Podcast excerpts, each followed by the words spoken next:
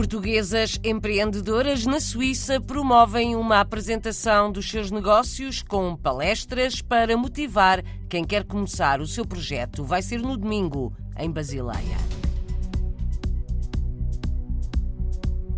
A imigração pode contribuir para a ansiedade e a depressão. Há que combater o isolamento, investir na integração. Vamos ouvir a constatação e os conselhos de uma psicóloga portuguesa na Suíça.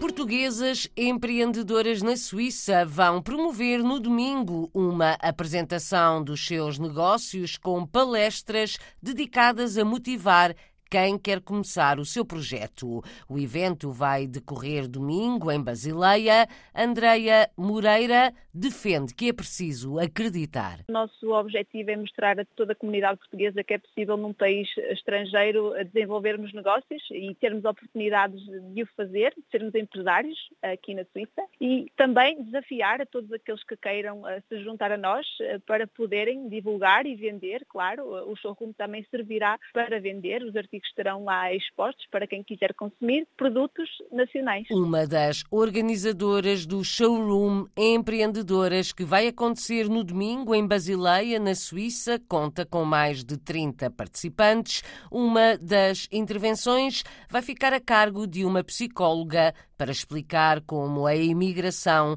pode contribuir para a ansiedade e a depressão como se pode lidar com este problema. Daqui a pouco contamos mais. Por agora, o exemplo das empreendedoras que organizam este evento, um showroom, uma apresentação de negócios que começa com palestras. O exemplo das organizadoras é relatado na RDP Internacional por Andreia Moreira. Há 10 anos na Suíça, faz o que gosta, mas mantém, por enquanto, o trabalho que agarrou quando emigrou? Como qualquer pessoa imigrante que chega cá, eh, agarra todo tipo de propostas de trabalho. Eu trabalho nas limpezas desde então e aos pouquinhos fui conseguindo criar o meu negócio na área de fitness e depois, mais tarde, surgiu a oportunidade de, de, me tornar consultora de beleza. Abracei esses dois negócios, mas ainda mantenho o meu trabalho de, de empregada de limpeza. Mencionar as minhas outras colegas organizadoras, a Andreia da Quinta, que é licenciada em marketing, tem também dois trabalhos paralelos, um, tra um trabalho numa fábrica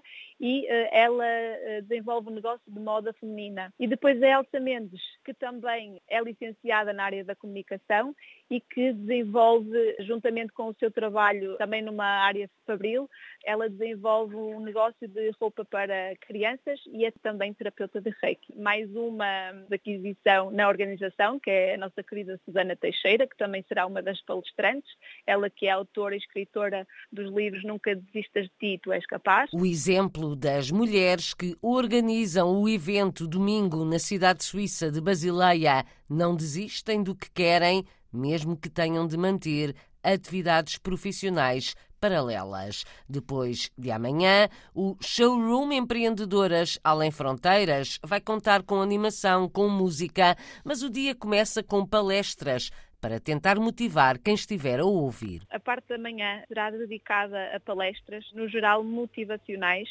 a falar sobre a questão da imigração e do impacto que isso cria a nós imigrantes, a falar do poder de acreditar também uh, a falar sobre uh, como as pessoas podem se empregar. Teremos lá alguém especialista a ajudar todos os portugueses que pretendem encontrar um trabalho e basicamente as palestras serão direcionadas nesse contexto. E que mais? Que mais é que vai acontecer? De manhã também serão montadas as banquinhas de todas as participantes empreendedoras da Suíça, desde os mais variados tipos de negócio, artesanato, comidas, pastelaria, vestuário infantil, vestuário homens, cosmética. Quantas são as empreendedoras portuguesas que vão estar representadas? No total, 30 eh, pessoas empreendedoras.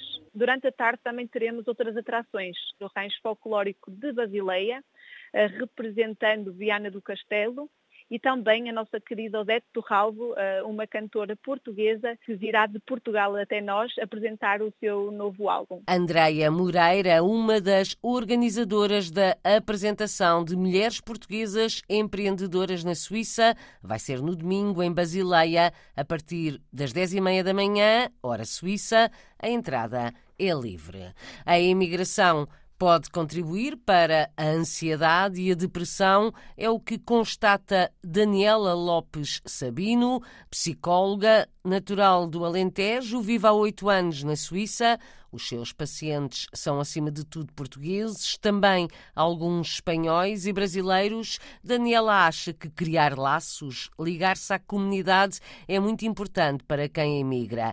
Para ultrapassar dificuldades iniciais é preciso fazer um caminho, até porque a sociedade atual leva muito facilmente a quadros depressivos. A psicóloga explica porquê. Tudo aquilo que a nossa sociedade atualmente nos impõe, que é algo que nós, por muito queiramos, não conseguimos dar, que é a perfeição. Exigem de nós em vários papéis, não é? Que, que, sejamos mães perfeitas, esposas perfeitas, trabalhadoras perfeitas, donas de casa perfeitas, mas como sabemos isto não é possível, não é? Porque o ser humano é falível e por natureza falha. E, portanto, isto começa a gerar muitos uh, sentimentos virados para o próprio, de, de, incapacidade, de incompetência, de fraqueza. E depois tudo isto é muito potenciado pela imigração, não é? pelo facto de muitas das pessoas, e algumas delas que estão aqui há 15 ou 20 anos e que não conseguem falar a língua ou que falam muito pouco, e que por isso têm que sujeitar a trabalhos que não gostam, onde não se sentem realizados, onde não se sentem valorizados. E claro que isto depois começa a afetar também a autoestima. Viverem muitas vezes também em condições precárias.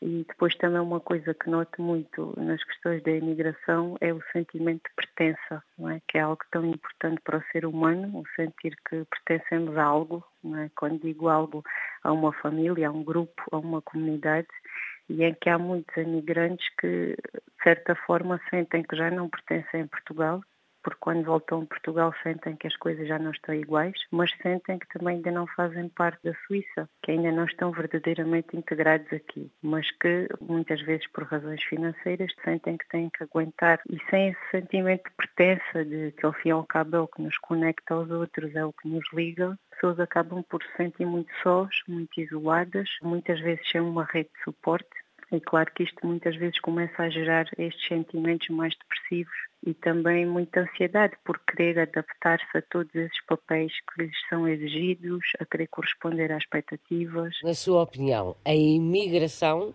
pode ou acentua uma tendência que a sociedade atual nos leva a quadros depressivos? Sim, eu acho que pode potenciar, claro que não em todos os casos, porque felizmente há pessoas que têm recursos internos e conseguem adaptar-se e conseguem lidar com as dificuldades iniciais, mas infelizmente ainda há muitos que não conseguem. Inclusive até conheço muitos casos de pessoas que têm aqui filhos e que por situações de bullying ou o que seja, não se conseguem adaptar ao sistema escolar e então optam por eh, mandar os filhos para Portugal, que ficam com os avós, ou seja, isso é também um fator extremamente importante, não é? O terem que viver separados dos filhos. Quais é que são os conselhos para pessoas que sentem esses sentimentos de falta de pertença, de isolamento, de desligamento? acima de tudo, não é? Acho que o fundamental é, é, fazer a terapia, não é? Ou pedir ajuda, não é? Porque ainda existe muito estigma e também existe a vergonha, muitas vezes, de recorrer a esses serviços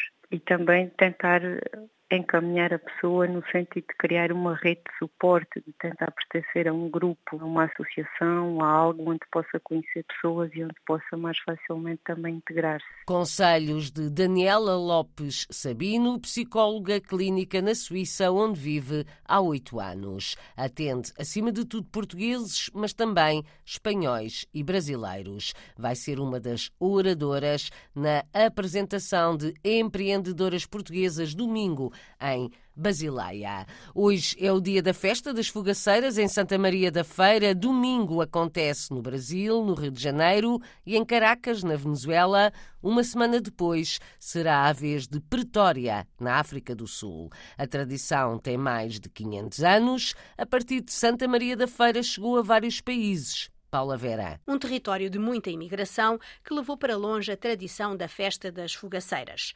Além do pão doce, com quatro corucheus a recriar as torres do castelo, é também cumprida a rigor a procissão com as meninas vestidas de branco e com a fogaça à cabeça, garante Emílio Souza, autarca de Santa Maria da Feira. No Brasil foi o primeiro a Casa da Vila da Feira, no Rio de Janeiro. Já vai fazer 70 anos este ano e já comemoram há muitos anos. Em Pretória comemora-se desde 86 e faz-se procissão também, recria-se a procissão e em Caracas, na Venezuela, desde 2000.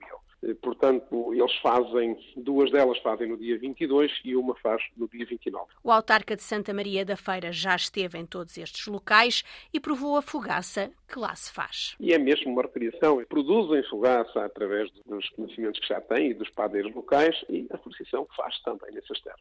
E a fogaça tem o mesmo sabor? Tem o mesmo sabor. Aí já é uma questão discutível. Aí, mas eh, já provei nos, nos sítios onde, quando fui lá, Venezuela, quando fui à África do Sul e quando fui uh, ao Rio de Janeiro, é muito parecida, até porque uh, muitos dos que emigraram, alguns até tinham conhecimentos na área do pão, da padaria, levam a receita. E nós também, os próprios produtores locais, não, não escondem qual é a receita. Depois, o jeito de cada um, o, o toque do artista é, faz sempre a diferença, mas a receita é muito conhecida. Uma festa com tradição em Santa Maria da Feira que os portugueses levaram para longe e que mantêm o rigor na receita da fogaça. Reza a história que, para se livrar da peste, o povo de Santa Maria da Feira prometeu a São Sebastião que, em troca da erradicação da doença, ofereceria todos os anos o pão doce local. A tradição repete-se no Brasil, na Venezuela e na África do Sul este fim de semana e no próximo.